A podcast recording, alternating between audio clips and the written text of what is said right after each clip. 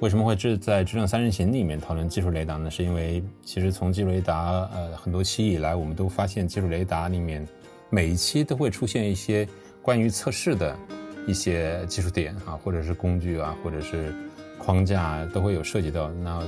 呃一直收听智能三人行的听众，其实我觉得也能明白，我们在讨论的时候，其实从来不会把测试跟开发或者说跟技术完全剥离开来。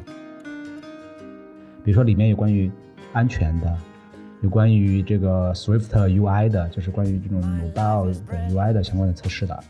也有这个关于这个 Mock Server 的，就 Mock 其实在很多公司实际都实践都存在一些问题。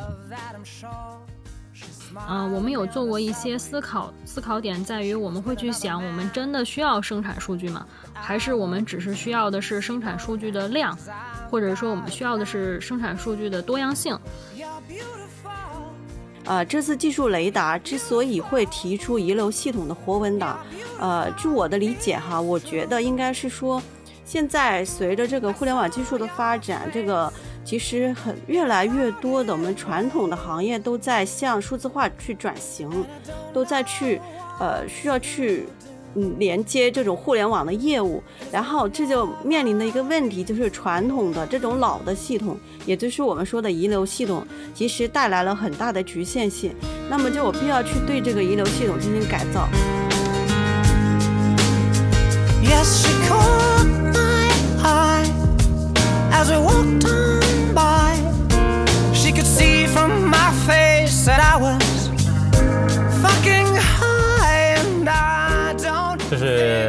质量三人行》的第十一期哈，第三季的第十一期。我们这一期聊一个一直以来竟然没有聊到的话题哈，是 SolidWorks 技术雷达。当然，这一期会聊呃最新一期的技术雷达，是在二零二一年呃下半年将会发表呃发布的一个技术雷达。那当我们这一期播出来的时候，这技术雷达应该已经上线了。当然，在我们录制的时候，呃是应该是明天，明天会上线。那对于呃不太了解技术雷达是什么，？Satox 技术雷达，嗯，呃我我觉得我可以在这可以给大家做一些简单的介绍。嗯，这已经是第二十五期啊 s a t w o r k s 技术雷达了。s a t w o r k s 技术雷达是 SolidWorks 啊，从呃全球。呃，遴选的一些呃最顶尖的一些技术专家，他们在那一年以两期的这样一个速度哈，每每半年一次会聚集到一起，然后共同去讨论这半年对于软件开发这个领域，嗯，对于我们自己的经验来说，值得呃向业界去推荐的一些技术啊，他们的成熟度啊，以及我们的使用的经验，嗯，大概会分为四个呃分类啊，第一个是。啊，呃，框架和语言，第二个是平台，第三个是技术，哈，第四个是工具，啊，然后对于每一个在这个四个分类里面，每一个技术点会做四点的呃推荐啊，比如说试验啊，比如说评估。比如说采纳，还有个暂缓啊。对于呃每一项在技术雷达中出现的技术或者工具呢，就刚才属于某一个分类的啊这个技术点呢，我们会推荐四种态度哈。一个是采纳，采纳的意思是说我们强烈业界会采用这些技术啊，我们会在适当的时候将它用在我们自己的项目里面。事实上是啊，很多时候我们已经用在了我们的项目里面，才会啊推荐业界。啊，去采采纳它，啊，第二种呃态度是试验啊，就是值得追求的，重要的是理解和建立这种能力，啊，我们推荐企业在呃能够风险可控的情况下，就尝尝试这样的技术。那第三种是评估，啊，就是它有可能是好的结果，有可能是不太好的结果，所以呃你需要根据你自己的情况去做一些研究哈。那第四个是暂缓，这个好像多数是因为啊我们采用过这种技术之后，发现了一些不是很好的一些效果哈，所以。也建议，啊，业界不要采样采用这样的技术。根据我们的经验来说，啊，那技术雷达就是这样一份呃免费公开的，但是集结了 sotos 呃顶尖技术专家呃每半年一次的这样一个讨论的一个一个结果。那为什么会智在智能三人行里面讨论技术雷达呢？是因为其实从技术雷达呃很多期以来，我们都发现技术雷达里面每一期都会出现一些关于测试的。一些技术点哈，或者是工具啊，或者是框架都会有涉及到。那呃一直收听质量三人行的呃听众，其实我觉得也能明白，我们在讨论的时候，其实从来不会把测试跟开发或者说跟技术完全剥离开来，不管是从组织结构上、从团队结构上，还是从日常的实践、从开发流程上，总是一体的。所以为什么呃，我们也能理解为什么测试。或者说质量相关的所有的技术点也会出现在技术雷达里面。那这一期我们会对啊，除了除了刚才对技术雷达做一些简单的介绍，我们也会对这一期技术雷达我们目前手里拿到的一些信息啊，可以做一些呃推荐啊，包括目前出呃可能会出现的一些趋势。当然，可能也不仅仅是局限于这一期了。根据前几期。啊，技术雷达的一些信息，我们也会做一些推荐，因为我知道，啊，刘然和冰玉之前啊也写过关于呃软件测试趋势的一些呃分析文章啊，那他们分析文章的一个很重要的依据也是来自于当时的啊技术雷达。OK，好吗？那我们先从刘然开始吧。你看了这一期的技术雷达，你有什么感觉啊？呃，我看了这些技术雷达，其实感觉就是说，呃。他关注的领域还是呃测试的一些容易出现问题，或者说现在还存在一些问题的领域，比如说产品环境的生产数据，这个在很多公司的测试工作中其实有很大的困惑和困难，所以说他其实尝试在解决这些问题。如果这个领域其实已经非常成熟之后，其实呃可能技术对它它已经没有办法去帮助到业界的中的东西的时候，那其实可能就没有相应的工具或者很好框架出来。更多的是当前这个领域其实的这个实践和推广和实施，其实在各个公司还存在大大量的问题，这是我最主要看到的。比如说里面有关于安全的，有关于这个 Swift UI 的，就是关于这种 mobile 的 UI 的相关的测试的。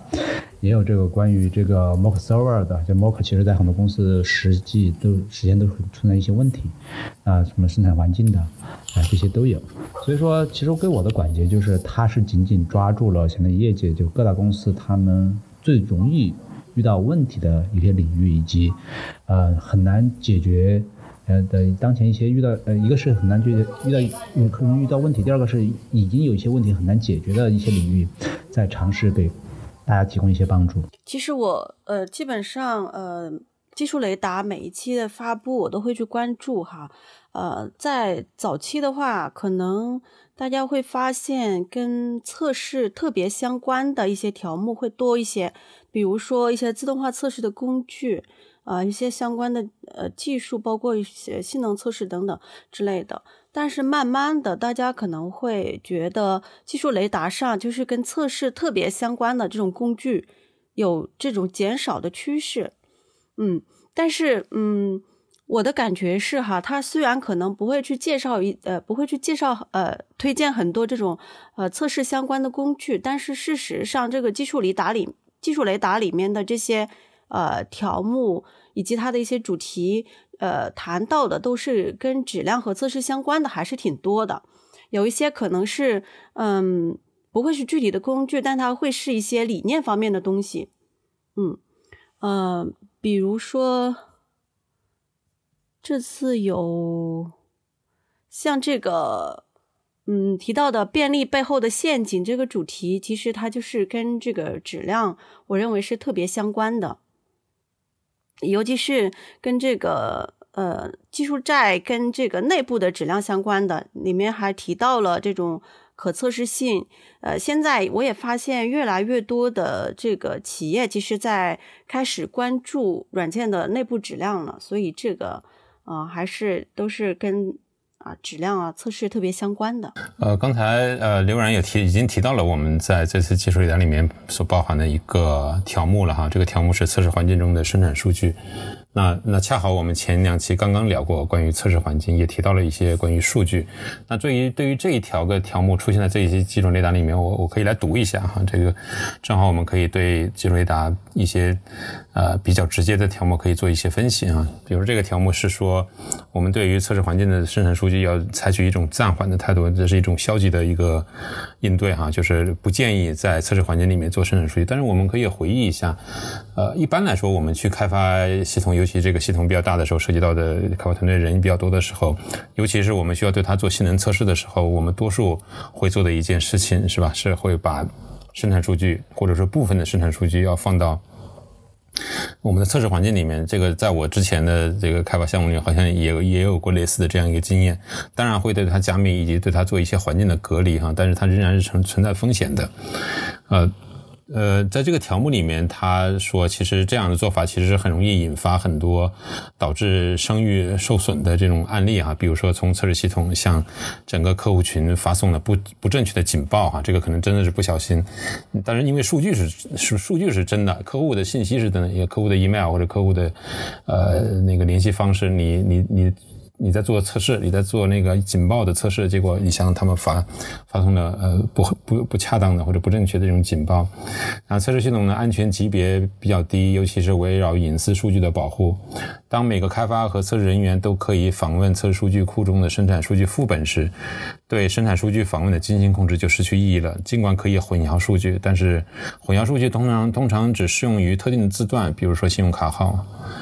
啊，现在呃，还有一个就是现在的 GDPR，比呃，比如说或者说我们国家现在出现的这种数据安全法律，其实也在。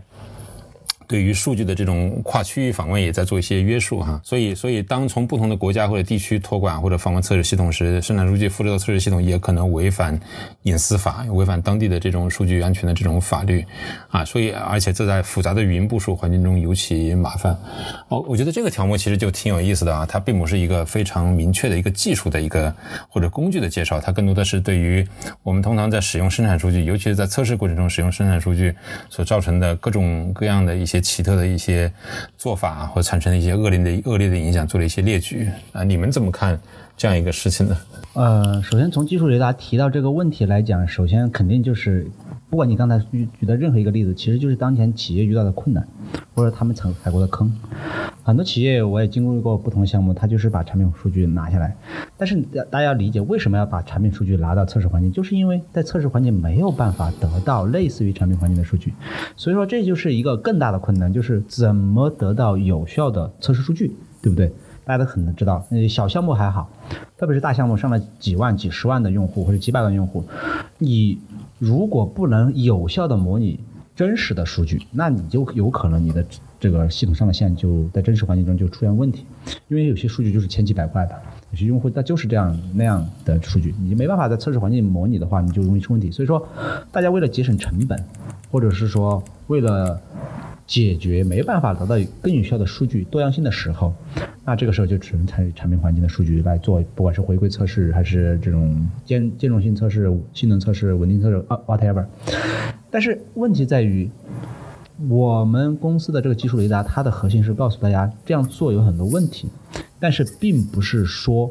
并不是说一定不能这样做。但是当你理解了这些问题，把这些抽丝剥茧，如果你能把我们文中提到这些问题都解决了，那其实你去用也是可以的。但是至少他通过暂缓给大家提出了一些警告，提出了一些这种问题，希望大家能通过这些问题能不要再重复的踩坑。所以说，当你在阅读技术雷达的时候，呃，不管它是评估暂缓还是说采纳。更多的时候，你要去了解我们公司的技术雷达给出的这些细节点，是不是你的问题？然后，如果你没有遇到过这个问题，那可能以后会遇到，那你是不是要提前预防？以及它提示出来，其实在业界也存在这样大量数据没法有效生成，所以说，也可能在未来不久，有人会去专门做有效数据的生成系统啊，或者数据管理系统，甚至是数据的这种，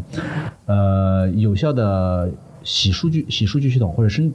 直接就通过 AI 来生成有效的这种呃呃不同类型的数据，那这个也是一个测试的一个趋势。所以说，从一条我们既看到了当前企业的困难以及各种问题，它可以帮助你去呃了解，然后帮助你去回避，帮助你去学习，甚至帮助你去预知以后在这种测试数据相关的一些未来，帮助你去思考以及。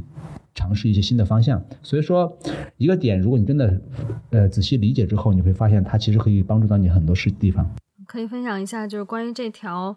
在过去的经验中的一些思考，就是测试环境中的生产数据。因为之前我们也遇到过，呃，真的有需求将生产数据拿到测试环境，但其实这个事情在很多的环境下面都是一个消极的态度，因为毕竟涉及到安全性的问题。嗯，我们有做过一些思考，思考点在于我们会去想，我们真的需要生产数据吗？还是我们只是需要的是生产数据的量，或者说我们需要的是生产数据的多样性？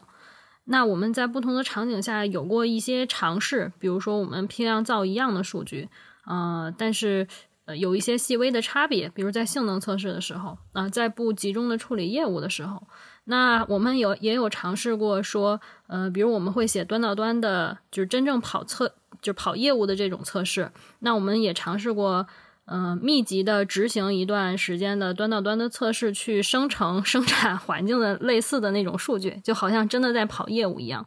嗯，但其实，呃，这个量跟真正在生产环境上去，呃，做这种生产的业务相比，还是不是很充分，但是也能解决。一小部分问题就是多样性引起的问题，那这种其实，在测试环境还是有方式可以通过呃自动化测试的方式去造这样的数据的，嗯，但是我们也有调研过自动生成数据的工具，但是没有找到很好用的点，嗯，也可能会像刘老师说的，以后是一个测试的一个趋势吧，会有人会做这样的工具出来。嗯，是的，嗯，我觉得通过这一条，它给我还有另外一个启示，就是当我们在关注测试的时候，其实呃小项目还好，特别是像我们做的那种企业级的那种中大型项目，那很多时候测试的难点可能不仅仅是测试本身，所以说通过你看技术雷达，你会发现它可能还涉及到。测试的基础设施、测试的数据，甚至涉及到，比如说这个可测试性，可能很多小团队都没想过可测试性这个问题，甚至还涉及到你的这个开发技术的辅助。什么意思呢？就是大家如果通看技术雷达，你会发现，其实里面测试是一部分，那还有很多开发。其实开发本身的便利性以及开发技术的提升。本身对于测试就可能有天翻地覆的一些影响，或者是甚至是不管是促进或者一些阻碍，啊，甚至一些更改。比如说说到阻碍，就比如说像那个，呃，我们测这个 API，API 里面有个技术叫 GraphQL，那 GraphQL 里面它的 API 的测试类型就和标准的测试类型不一样，它不是一个简单的一个固定的 request 回来就是一个固定的 response，它它是一个。动态查询的概念，就是它每次回来的结果可以是根据你不同的这个参数的组合，它是动态计算出来的，就是有可能这次就不一样了。所以在这种情况下，你要去模拟这种 GraphQL 的话，你可能就需要一些呃比较可能以前常常有的这种 Mock Service 就没办法做到。所以说，像可能就会有些技术的提升，就会导致你的测试就越来越困难。那可能技术流量就会关注到这方面。呃，我们有 GraphQL 提出，那我 GraphQL 相应测试怎么做，相应的 Mock 怎么做，那就会提到相应的东西。所以说，它测试和这个开发也是相辅相成的。当你去通看技术雷达的时候，那如果你很多人只关注测试，那以前可能只关注测试的时候，你会想，我测试有什么问题，我解决什么问题。但是你并没有思考过这些问题怎么来的？它可以是技术的进步带来的问题，也可以是本身你你这个信息差，你不了解这个新的技术怎么测。带来的问题，还是说你这个系统的复杂度的提升带来各种问题？其实你如果不去了解它的根本原因，很多时候你的测试方案、测试策略以及你的测试对策，哎，工具可能就找的不是很适合，就会让你的测试工作越来越困难，包括理念也会越来越落后。呃，我我想说一下这个测试环境的生产数据哈，因为其实呃生产环境有着它的这种独特性，它的数据其实很难通过呃模拟的方式去创造出来。毕竟我们知道，就生产环境下这个用户哈，他的这种行为是千奇百怪的，其实是你肯肯定会有很多嗯。就预期不到的这种行为发生，也有可能会产生一些那样的数据，就是说相对来说比较难以去模拟。所以，呃，这样的话，生产环境下的数据，它其实对测试来讲，真的是有非常大的价值哈。因为我们之前项目上就是做过，通过数据匿名化的技术来把生产环境的数据，呃，通过脱敏。呃，放到测试环境，这个就是一方面是帮助我们去定位生产环境下的问题，因为当时就会这个系统还算比较复杂，虽然呃不是机器学习那种，不要用来用那数据来做训练哈，但是我们也有很多的生产环境下出现的问题，其实我们测试环境是很难重现的。啊，也也很难测出来的。但是我们利用生产环境下的这个数据拿到测试环境以后呢，能够帮助我们比较容易的去重现定位问题，这一点就是特别好。就是对于生产环境下的这种 support 支持工作来讲，其实是非常有帮助的。但是呢，我们在把这个数据拿到测试环境之前，其实做了很多轮的对这个数据匿名化的一个。检验就是说，它是不是首先它是不是符合我们原有的业务规则？它会不会因为通过某些脱敏的工作导致你的其实你的功能已经挂掉了？就是说原来的业务可能已经完不成，也是有可能的。另外一个就是对它的安全性做过很多的这个校验，因为安全始终是。呃，特别的关键，特别重要的。那么，对于我们当时的那个系统来讲，也是安全性要求特别高啊。像像这种也是呃全球性的系统，尤其像凯峰刚才提到的这个 GDPR 的，这个是一定不能违反的。有很多很多相关的安全的信息都是不能泄露的。所以，对这个脱敏要求，每一个呃每一个字段它的脱敏是不是一方面还能够做到能够嗯区别开来。但是又不去泄露信息，其实要求也蛮高的，还蛮难的。我们在测的过程中就发现了一些由于脱敏带来的问题。呃，另外一个，其实我们做到了这些以后，我们意识到还是有问题。什么问题？比如说我们的一些组件、一些 ID 这种东西，你没有办法脱敏，你脱敏了，你整个数据没有办法串起来使用了，这个就比较难。比如说，它还会有一些。真实的 ID 的存在，其实也带来了很大的风险。那么，我们既然觉得这个数据有价值，又有这些风险，怎么办？那就是唯一的，就是说控制这个数据的访问权限。之所以说，这个数据是其实并不能随便用在测试环境，让任何人都去访问的。我们都是有特定的人、特定的一些人才能访问这个环境啊，就是嗯，也能起到它的作用，然后尽量的保证它的安全性。所以。嗯，其实包括现在也有很多的客户哈，会问到就是要去嗯做这种生产环境下的 QA，包括去关注生产环境下的一些信息，怎么能够去做到这些信息的脱敏，这些机密信息不不至于泄露。其实大家也都在关注这个问题，的确是把呃生产环境的数据用到测试环境的话，是要特别特别谨慎的。OK，好，聊完了这个生产数据哈，在测试完生产数据这一条，我还注意到，呃，第六条，我不知道你们有没有看到哈，是关于遗留系统的活文档哈，活文档，呃，LiveDoc，呃，它其实跟我们的 BED 其实有这种千丝万缕的联系哈，以及当它足够丰富或者说足够完备的时候，其实是可以把它当成这种，呃，某种程度的自动化测试的来来运行的哈，或者说。或者说，当我们正常就是如果从无到有去做 BED 的时候，BED 的文档其实恰恰是用来做自动化测试去驱动驱动开发的部分。那这个条目其实是说，啊，遗留系统的活文档，当面对遗留系统的时候，我们对它进行啊维护和重构的时候，我们也可以采用这样一个活文档的一个呃一个一个方式哈，在。那根据生成的文档，也可以进一步将一些规范转换为可以执行的高阶自动化测试。活文档这边，我理解刘然经验应该蛮蛮多的哈。之前你好像你是写了一本书，还是为一本书做序来着哈？也是关于那个活文档这这部分，你能介绍一点吗？呃，活文档，呃，我不能说非常懂，呃，只能说我。尝试的非常多，什么叫尝试非常多？就是我在我经历的项目里面，我都会尝试去把测试用力往这个活文档方面靠，啊，不管是新做项目还是这种遗留项目，啊，因为最大的问题在于两个，一个是我们像我们现在就不管是做咨询还是做这种交付项目哈，因为我们是服务类公司。我们更多的是希望解决客户的这种呃维护问题，包括知识传递问题。为什么呢？因为我们去一段时间，那要教客户一种方法，然后呢，他们要解决的更多的项目越大，那他的知识怎么传递？因为它有很多业务知识，一个系统业务太复杂之后，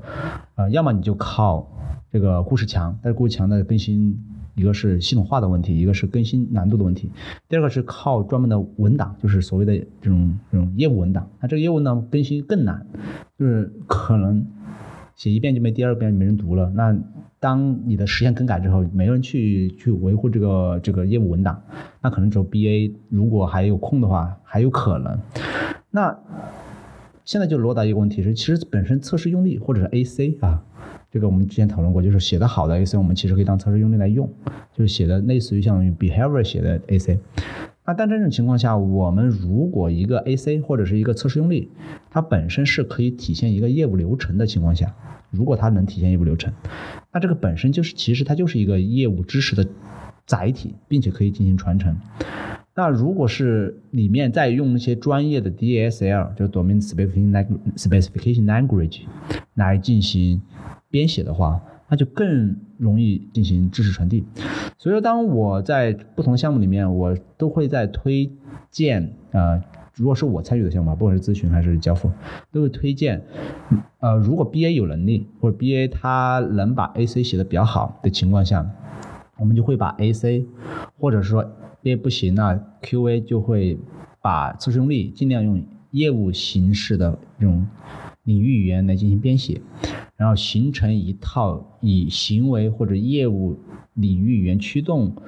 的方式来产生的测试用例，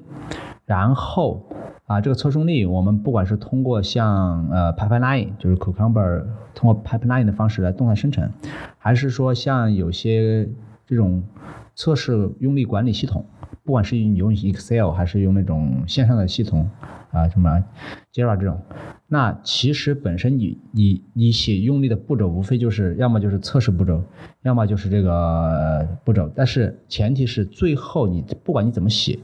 你的核心是你的这个测试用力最好是能自动化。因为只有自动化之后，它动态的生成这个自动化的 report，把这些用例形成 result，就是你的测试结果，然后展现你当前的业务系统里面哪些用例对应的功能它是工作的。那工作的话，那这个测试用例是过的；如果相应的功能挂掉了，那测试用例就是红掉了。所以说，你就会一眼很容易的看出，假设你有一。一千个测试用例分成八大功能，每个功能下面又有五个小的功能，你就会很容易的看得出来，如果某一个功能挂掉之后，你很容易看得出来，这个业务功能下面的这个业务流程下面的这个 behavior 它是挂掉的。那我就通过阅读这些 domain space language 以及用例的这个描述，我就很容易知道，哦，原来这个流程是挂掉的。那我就需要，要么就去问是流程改了呢，还是代码改了？是 bug 呢，还是因为我业务就应该改，但是我的这个测试用例没有跟着改？那这个时候就会倒着逼着你去修 bug，还是说逼着你去修改你的这个业务或者叫行为文档？那其实就是测试用例了，在我的定义里面。所以这个时候其实是通过一套完整的逻辑流程。说逻辑流程就是强迫我这个地方做了，就是对方一定会挂掉之后，你就会为了修它，你就必须要把它修好。然后通过 pipeline 的这种呃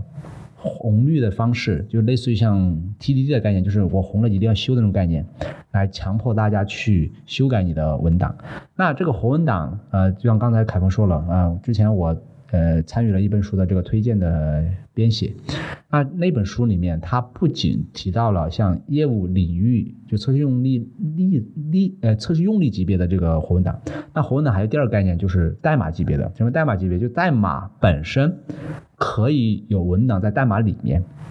不管是以前的这种 Java Doc。它可以描述一个函数，描述一个接口，描述一个类，到底表上什么功能？还是这个后面的这个 Swag UI，它可以有效的描述一个接口到底什么功能，有哪些参数。那这个本身来讲，如果写的足够丰富，在代码里面，它其实生成的文档也是足够可以去，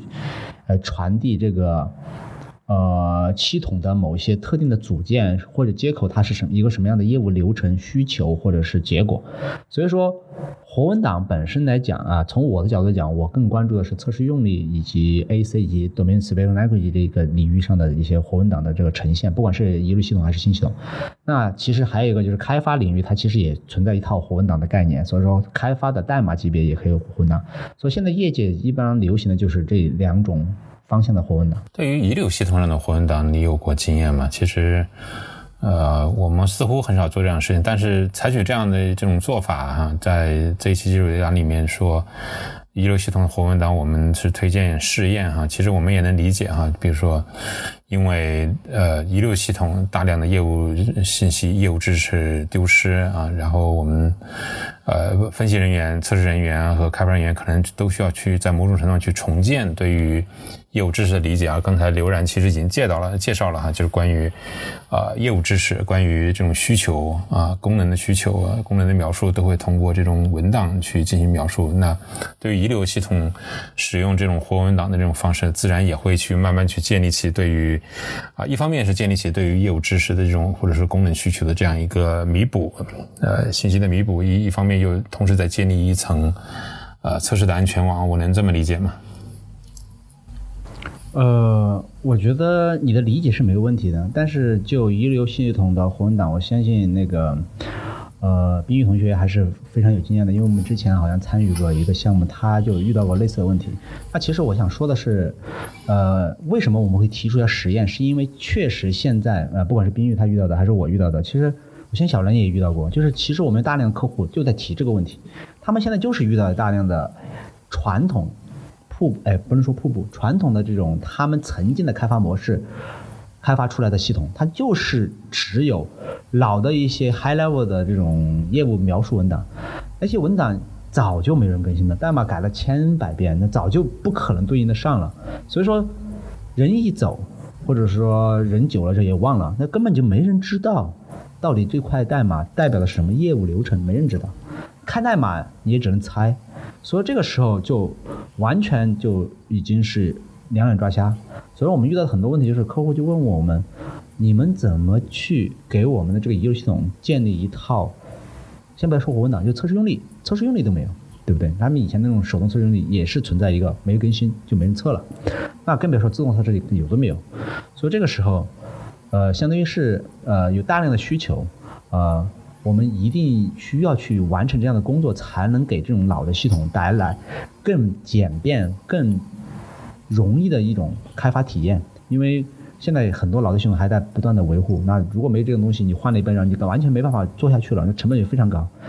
所以说，呃，我觉得技术雷达们提出呃这个实验，特别是来自于 BDD 社区啊，BDD 社区最主出名的就是 Cucumber。当然还有 JB 黑尾这种工具很多很多，像我们公司自己也有所谓的这个工具啊，BD 比较熟啊，BD 过会会介绍一下，就是这个 BD 社区里面这种基于 DSL 的方式的东西来写这个测试用例或者是写这个活文档的这种方式啊，其实是可以进行实验的，因为工具已经非常成熟了，只是个理念很多人还没办法去实施，他宁愿去猜。呃，这个东西之后又记在大脑里面，或者写一个静态文档，然后过一会儿又忘掉，又重新来，他都不愿意去做这个。所以说，其实我觉得这个地方写实验是鼓励大家要往一个好的方向去走，而不要坚持一种老的比较陈旧的方式。这样的话，其实是一个周而复始的一个恶性循环。而我们应该是去实验一个良性循环。一旦你的活文档，这次通过一个艰难的过程，不不管是通过读读读页呃读代码理解到了，还是通通过去问脑的人，或者拼凑，或者是通过手动的测试探索的测试去实验，或者通过客户的访问，其实很多时候那个老的系统就可以去访问客户。得到一些这个客户怎么使用的这种都都是可以的，啊，所以说通过这一次性的工作，其实就可以建立像你说的，不管是保护屏障，还是说一个知识传递的一个一个有 baseline，那其实对于你后期的这个系统，如果你还想长期维护，特别是像银行系统，它维护很久，啊，保险系统也是，啊，这种维护需要很久的系统，那其实这个工作是值得的，而不是一个恶性循环，过半年又忘了，过半年又忘了。刘老师刚才对于活文档的技术和理念，其实已经介绍的非常非常详细了哈，我这块就不对这个技术本身呃做补充了。我想说的一点是，呃，这次技术雷达之所以会提出遗留系统的活文档，呃，据我的理解哈，我觉得应该是说。现在随着这个互联网技术的发展，这个其实很越来越多的我们传统的行业都在向数字化去转型，都在去呃需要去。嗯，连接这种互联网的业务，然后这就面临的一个问题，就是传统的这种老的系统，也就是我们说的遗留系统，其实带来了很大的局限性。那么就有必要去对这个遗留系统进行改造。可是呢，呃，这种遗留的老系统其实是真的是非常非常的难以改造的，相当的痛苦哈。呃，有各种这种老技术或者是说呃设计所导致的，它嗯。首先，代码看不懂，或者是说代码可能都是在这个呃数据库的这个 Circle 语言里面的，或者是说呃它的这种业务规则的复杂性，然后呢，现有的人员没有人知道这个业务到底是怎么回事儿啊，然后也没有可就是更新这种。呃，适用的这种业务文档来介绍，那么就面临的很大的问题。我们的开发人员其实去对系统做改造是寸步难行哈，就是根本不敢动，动一处有可能不知道哪块就挂了，所以是非常非常的艰难。就但是呢，又有很大的需求量，说需要去改造，所以我觉得在这个时候提出这个，应该是说跟就是目前其实医疗系统改造的这个还是嗯有。呃，大家都在都在做，或者是呃，都都要做这个事情，所以提出来呃，通过这种呃遗留系统活文档的方式去生成，呃，以便呃更好的去做自动化测试，以及后面去更好的作为这种业务文档的一个维护的一一种形式吧。嗯，这是我对这个条目的一个理解哈。但是肯定就是呃，也是我我理解咱们公司应该。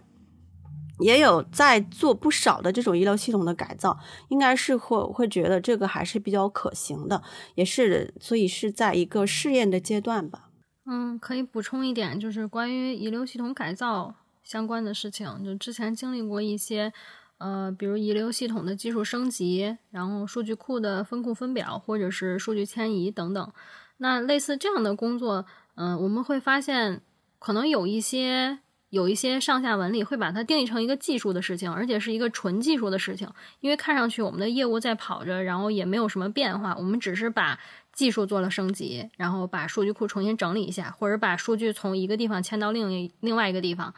那呃，在真正做这些项目的时候，我们就会发现，其实它不仅仅是个技术的事情，它也是一个业务的事情。呃，而且呃，遇到的业务的挑战要比遇到的技术的挑战多得多。比如说，我们在做系统改造的时候，我们现有的业务是一成不变的嘛？它可能业务也在进行着发展，可能同步还在做着一些技术的增强、业务的增强。那这个时候，我们怎么处理我们即将迁移的业务和呃将要变化的业务？这是第一个挑战。那么还有就是，我们会发现以前已有的那些业务，虽然它一直在跑着，但是很有可能它是不合理的。那在这个过程中，我们要不要对这个业务进行改造？我是维持 as is，还是说，呃，我要同步去进行业务场景的梳理等等？这些其实都是挑战。那么再有一个挑战就是刚才呃刘老师和冰玉老师都提到说，有些时候我们做事情，呃，可能并不是服务于测试，并不是服务于质量，而是服务于团队。那我的团队，尤其当我的业务复杂度比较高的时候，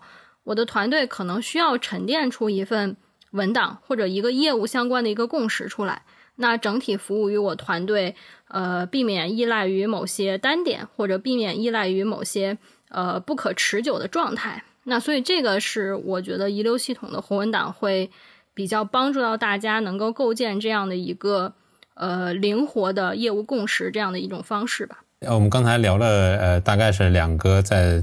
这些技术点里面提到的技术点哈，一个是测试环境上的生产数据哈，这个是暂缓的这样一个建议；还有一个是关于啊遗留系统上的活文档哈，这个是呃推荐大家尝试去使用这样一个技术。我们其实看到关于测试和质量相关的呃技术条目其实还有很多哈。那我大概呃统计了一下，他们大多数集中在啊那如何去测试基础设施呃代码或者基础设施配置文件啊，如何更好的去做前端的测试，因为前端可能采用不同的框架哈，以及需要有不同的 mock 的一种形式哈。当然也支持一些比较啊新的。呃，测试类型，比如说安全测试，这个里面我们也提到了一个关于叫 Contrast Security 这样一个技术条目，也对一些。呃，很传统的这种 UI 的测试也采用，也出现了一些新的技术的技术条目的推荐啊。比如说这个 View Inspector 就关于 Swift 的 UI 的测试，我们也发呃，所以我们发现技术雷达其实它在探索不同的一些，不仅是我们之前讨论过、详细讨论的这一些关于呃工作的实践的一些方法，也有一些关于呃传统的或者新型的一些测试，呃，对他们所支持的一些工具和技术啊，这。也是，呃，我所以我们强烈推荐去多去参考技术雷达，可以对技术雷达最新提到的一些啊新的技术和工具，包括实践的一些呃探索，我觉得可以从中获得一些我们的经验。啊，最后我想聊一个话题啊，这个话题其实挺有意思的，因为。呃，不管是这一期技术雷达，还是之前的技术雷达里面，其实都提到了一个很重要的概念啊，就关于跟测试有关系。当然，这个概念之前刘然已经提到过很多次啊，就是可测性、可测试性。啊，对于主题之一，这次的主题之一，便利背后的陷阱，其实它本身也在说，啊，当我们去，不管是开发人员啊，还是测试人员去采取一些，呃。呃，实践或者采取一些解决方案的时候，采取一些，呃，你以为你解决了这个问题的时候，很很有可能会引入一些更多的问题。那这个时候，首当其冲要去考虑到的一个问题就是可测试性，以及在很多条目里面都考虑到，呃，当推荐你去使用这样一个呃技术，或者推推荐你使用这样一个工具的时候。很大一个原因是因为它支持流水线可部署哈，那他的意思是说，是它是可能支持命令行的啊，它可能支持 headless，然后直接是通过命令行去运行在你的。呃，流水线里面参与持续集成、参与持续交付，这样通过一个自动化的形式去完成它。那我就想，呃，在这里面就稍微呃展开探讨一下，就为什么可测性在技术雷达里面会是这么重要的一个隐藏在诸多的这个非常明确的技术和工具背后的一个很重要的一个理念呢？为什么这个理念在？呃，在我们 SolidWorks 这种工作方式哈，或者 SolidWorks 技术雷达里面是这么重要的一个东西。呃，我来说一下吧。其实为什么重要的原因，我个人的理解是因为，呃，传统的开发和测试是割裂的。那开发就开发，测试测试。那测试你花一天测、十天测、一百天测，开发其实不怎么管。但是有个问题，我们测是测系统，是开发出来的系统。很多时候测一个系统，你要花多少时间，或者说你遇到的问题，你可能从开发角度你是没办法解决的，因为测试系统它系统已经开发完，比如遇到一个呃这个认证码的问题，那认证码可能是很复杂，像幺二三零六很复杂，你真的要通过测试手段去完成这个这个认证码的认证，你连人眼都不一定看得清楚，还别说靠自动化测试的方式或者手动测试，你就也很困难，对不对？那其实很多时候，像类似这种情况，其实开发那边如果它有相应辅助的一些 API，或者说它有一些可测试性的提升，比如说它相应的呃系统里面有可观测性，它可以观测到你这个验证码是在系统里面是什么，不管是通过 API，通过其他这种方式，那你可以很容易的完成你相应的一些测试。像我之前前几期也提到一个短信的测试也是一样，你要真的是去通过手机去测试的话，那你的可测试性是非常低的。那很多短信可能需要一些仿真啊，一些硬件的一些仿真也是一样的。所以说，提升一个软件的可测试性，本质上来说是在加强测试和开发的沟通，这是第一个。第二个是你大大的降低你的测试成本，什么意思呢？假设以前你的测试的成本是十块钱。那你的开发也是十块钱，但是你的开发如果变成十一块钱加一个点，那你测试可能从十变成五，就说你的开发有些时候一个小小的更改，把这个系统的可测试性变得更高，它更容易测。那其实测试本身可能就测试的成本或者它的时间就会缩短，这个在很多时候是我遇到过这真实的情况，所以说。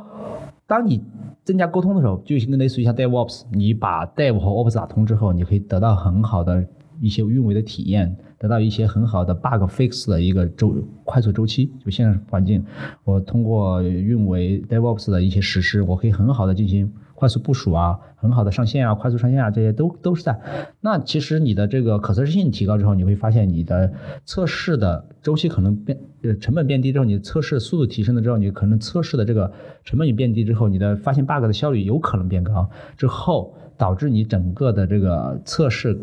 修复、测试修复以及测试验证，包括 TDD 实施更容易。大家可以想想，TDD 如果我是。都是代码，都是 dev 做，那其实它是很容易的一件事情，就是单就是所谓的单元级别的 TDD 哈。但是为什么一些 ATD 就它很难实施？就是所谓的这个呃验收测试去追问开发，因为它验收测试的人如果和开发人员是完全割裂的，本身中间就会存在很大的问题，就可能我设计这个测试能力，最后开发开发出来根本没办法测，因为你可能只是想象可以测，但开发出来是另外一个样子，那也会导致你的 A T T 去调试、去 fix、去发现问题就会很困难。所以这个时候，如果你的软件的可测试性就提到第一位，那我的 ATT 的测试能力出来之后，开发就会通过测试用力的，是不是更容易测试的角度去思考它的开发的这个，不管是架构，还是它的提供的辅助接口，还是说它的可观测性，就可测试里面一个很重要的一个可观测性，是不是更高，来帮助 ATT 的实施？其实 ATT 可能就更容易实施了，所以说它不仅是一个类似于像 DevOps 一样去拉近测试和开发这两个工作的这个，不管是人还是部门还是工作的这种呃距离，让他们更容易的进行嗯这个。呃，协同，还是说你提供了更好的一种测试方法、测试技术、测试手段，来降低开发测试的一个，呃，降低它的难度，增加它的呃，增加减少它的成本。从这两个角度，我觉得可测性就是不管是从企业，特别是大系统，它要降低成本，增加它的这个这个敏捷性，还有就是降低它成本、增加敏捷性的这两个角度都是非常有意义的。嗯。我之前就是分析了，呃，很多期，将近十期吧，十几期的技术雷达。其实我之前写过一篇文章，就是从技术趋势看质量赋能，呃，是分析呃十几期技术雷达，嗯，了解到就是从我们技术雷达上的一个趋势，其实可以看到。啊，技术趋势的话，它主要呈现在三个方面，就是从这么多年以来，呃，第一个是说这个呃 CD 就持续交付的技术以及这种 DevOps 的工具哈，它使得软件开发呢呈现出这种全流程标准化的一个趋势。另外一个呢，大量的测试和流程的自动化工具呢，它可以去助力这个标准化的实施。那么第三个是说这个系统韧性哈，其实成为质量的一个部分，就是呃测试已经不再是质量保障的唯一方式，需要去更多的关注系统的韧性。就是刘老师刚才提到的这个可观测性，其实是帮助呃建立系统韧性的一个方面哈。那么既然自动化啊标准化这么重要，所以必然就是说你要自动化要测的话，它的可测试性就要求会比较高了。所以这我这也是我理解，就是说。呃，它的可测试性，它的这种可观测性，在我们技术雷达里的这种呃体现的分量的一个原因吧，因为技术的趋势就是这样子。嗯，补充一点就是，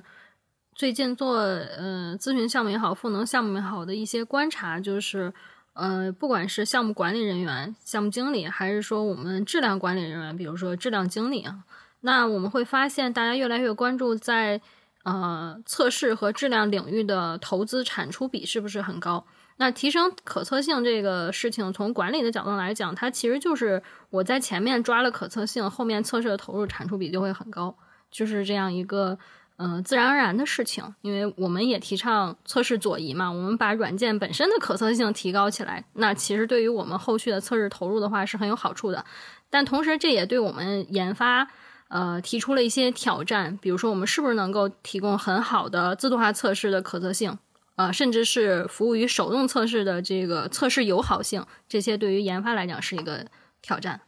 对，我觉得从成本的角度来讲，特别好的一个点哈。其实，呃，这个可测试性它也是我们说这个内部质量的一个表现之一哈。就是当你的内部的可测试性，你的代码的这种整洁度提高了的话，它是有利于整体这个质量的提高的。OK，我觉得你们讲的都特别好。呃，我我想到的是另外一个角度哈，我觉得可能从不同的角度去证明为什么可测性是一个很重要的东西。我我的角度是，呃，敏捷宣敏捷宣言或者敏捷最佳实践啊、其中有一条是说我们永远要呃保证这个是持续可交付的一个软件哈，working software，呃，over 什么，就是呃可以工作的软件胜过面面俱到的文档。那怎么保证它是一个 working software 呢？你肯定 working 就意味着你可能质量要高，是吧？你 bug 要少。那如何保证 bug 少了呢？自动化测试要，自动化测试一定要很很很很劲壮，要很覆盖要足够的全。当然，自动化测试它的范围可能很会很广啊，它不一定不一定有功能的、有 UI 的，它也可能也会涉及到性能的、涉及到安全的以及其他的一些新类型的测试。那对于软件开发这个过程，它是涉及到一些。因为它是涉及到很多人的操作，它并不是一个完全标准化的一个像机械制造一样完全是按照规范来的，所以一些呃随机的一些想法是吧？个人的经验，它完全会让呃为了实现一个同样的这个功能需求，不同的人可能会有完全不同的时间，以及有不同的一些呃 workaround 的也好啊，或者是这个投机取巧也好，它都都能把这个功能给做了，看起来是我看起来是 work 的是吧？但是你当你去测试的时候，总是会发现有很多很多其他的一些问题出来，所以如何你去保证有一个很健壮的一个自动化测试的这样一个保障，然后可能就需要在但凡是。啊、涉及到呃你开发的方方面面，比如说基础设施，比如说呃数据库，比如说开发的过程，比如说你要去简单到你加一个小小的按钮，你都要考虑到你去实现的时候，你如何去测试它，而把相关的测试要在你的呃不同的层面要把它体现出来，并且加到你的自动化测试里面。啊，你以及你需要去不断的去优化你的自动化测试，让它尽量的减少这种呃浪费啊，比如说这这个可能就是我们说聊到的精准测试这样一个概念，但总有这总体而言，就是在开发的过程中，在所有可能涉及到范范围内，你当你去采取你任何的一些想法体现为你的具体的代码进入到生产代码的时候，你都要确保你这个东西是可被测试到的，才能保证。你时刻交付的是一个可以工作的软件啊、我的我的角度是这样，所以，呃，当然我觉得可能每个人角度正好合在一块的时候，这是一个比较完美的一个答案啊。我觉得凯文这个角度，呃，这个逻辑链还是有点长啊、其实，但是他这个角度帮我提醒了，我觉得来 SoftWorks 之后，我当时不是说最震撼，是比较印象深刻的一个次培训里面提到了，就是呃，也反向证明了为什么在 SoftWorks 大家都非常关注这个事情，包括技术雷达，就是大家应该知道啊，参与过这个敏捷培训的，至少是 SoftWorks 敏捷培训，我不知道其他的公司敏捷培训有没有，就是里面会去讲如何写 story。story 我们公司就总结了，呃，相信其他公司有些也有，有些可能可能没有，就总结一个叫 invest 的模型，大写的 I N V E S T，那这个 T 其实就是里面这个测试，就说你写一个 story，但是 story 必须是可测的。那可测的，如果这个 story 本身不可测，那这个 story 本身就是一个不好的 story。所以说，我们不仅把这可测试性，呃，从呃开发，呃，从这个呃系统的开发角度去思考，我们甚至要移到这个 story，就是你的业务的故事，甚至业务的这个思考设计的时候，其实你也需要去考虑它的可测试性。如果这个业务本身它的可就从业务设计角度，它就可测性很难。比如说有个业务它就是一个数据流，它没办法测的时候，如果假设你的业务流是比如屏蔽的很严，那可能就那这个东西软件就就很难进行保证质量的工相应的一些工作。不是说不行，是很难。那你的成本就可能需要完成你的测试工作的成本就很高。所以说，不仅从技术角度，像刚刚刚才峰说的，就是我们可能软件开发的这个角度，敏捷开发角度，那可能从业务分析、从业务的 story 编写，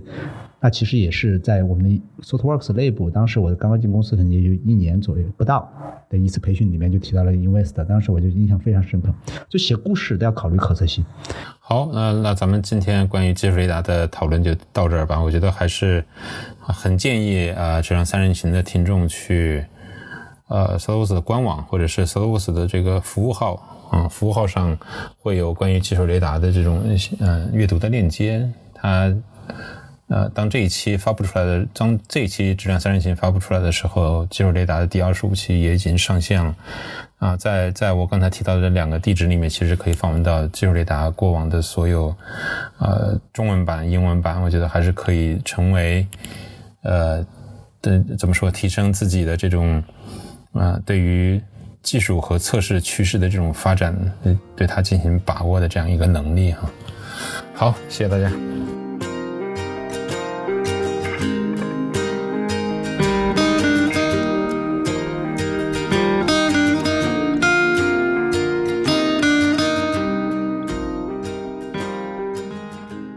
谢谢收听《质量三人行》，这是一款来自斯特沃克的播客节目。我们关注软件行业测试领域的现状和未来。质量和测试人员的职业发展。你可以在网易云音乐、喜马拉雅、蜻蜓 FM 以及泛用型播客客户端搜索“质量三人行”，订阅收听到我们的节目。